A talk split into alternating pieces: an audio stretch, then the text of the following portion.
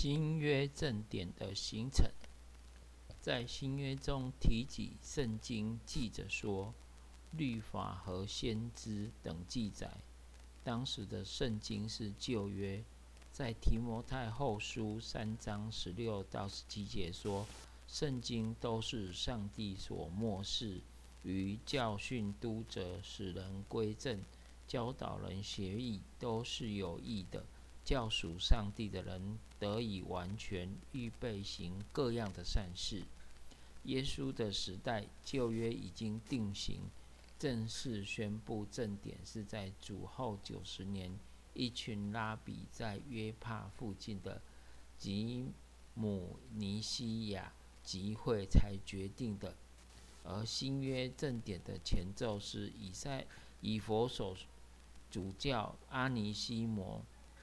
就是腓利比书当中的阿尼西姆，收集了保罗十三封书信。保罗书信流传先于福音书及其他书信。耶稣的门徒为了工作需要而写信，为了保存耶稣的言行和教会的传统，写成福音书，为了勉励信徒而写启示录。但是从来没有人想到把这些材料收集起来，编辑成册，成为正典。什么是正典呢？伪字字应用到圣经中是合乎这尺度的，就是经；不合乎这尺度的，就不是经。启示录十一章一节，有一根苇子赐给我，当作量。度的账，将上帝的殿和祭坛，并殿中礼拜的人都量了一量。启示录二十一章十五节也说：“把我说话的，对我说话的，拿着金苇子当尺，要量那城和城墙、城门。”马吉安提出了一部有权威的圣经，被判为异端。在一四一百四十年主后一百四十年左右，被罗马教会赶出。而正典的标准有三个：一、使徒的权威。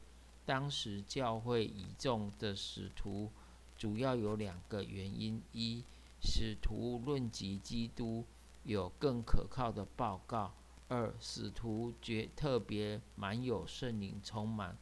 故此，他们对使徒文学另外另眼相看。这点从初期教会辩论希伯来书是否归入正典，及否决其他非使徒手笔之书信，事上清楚说明。虽然新约中有数本不是使徒所写的。如马可福音、路加福音及使徒行传，但他们认为这三本书是保彼得和保罗在旁指引的。第二个是初期教会所公认的，此为第二标准。因此，因此点与上述极有相连的关系。初期教会对于使徒的文墨特别尊重。况且他们在崇拜时必攻御使徒的话，攻读使徒的话，如同攻读上帝的话一般。这是他们顺从权威的原则。第三个是教义的纯正。新约书信被列入正典的最后标准，乃在书内之教义要纯正。特别在旧约亮光及使徒口述下、口传下，要显出毫无冲突、矛盾与不道德之处。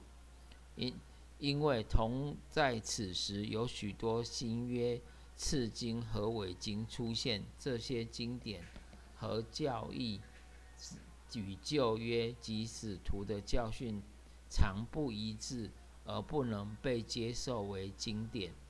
第三，新约正典的完成。新约正典的完成有若干阶段。第一阶段就是在第一世纪的末期到第二世纪的末年在很广大的地区当中，如意大利、高卢、非洲、埃及，还有四福音、使徒行传十本、保罗书信、启示录、约翰一书、彼得前书，都已经接受为权威之作，相当于旧约的地位。在这时期间，称为新约正典的第一阶段。第二阶段是研究一些其他著作怎样进行的正典，包括从上面的名单，如同我们应该讨论到六本，如启示录当有七本，在初选当中没有当选的书信。第四。新约正典范围的决定，大公会议、尼西亚大会，目的就是对付各种异端，对付当时拿出圣经来，以圣经为绝对标准。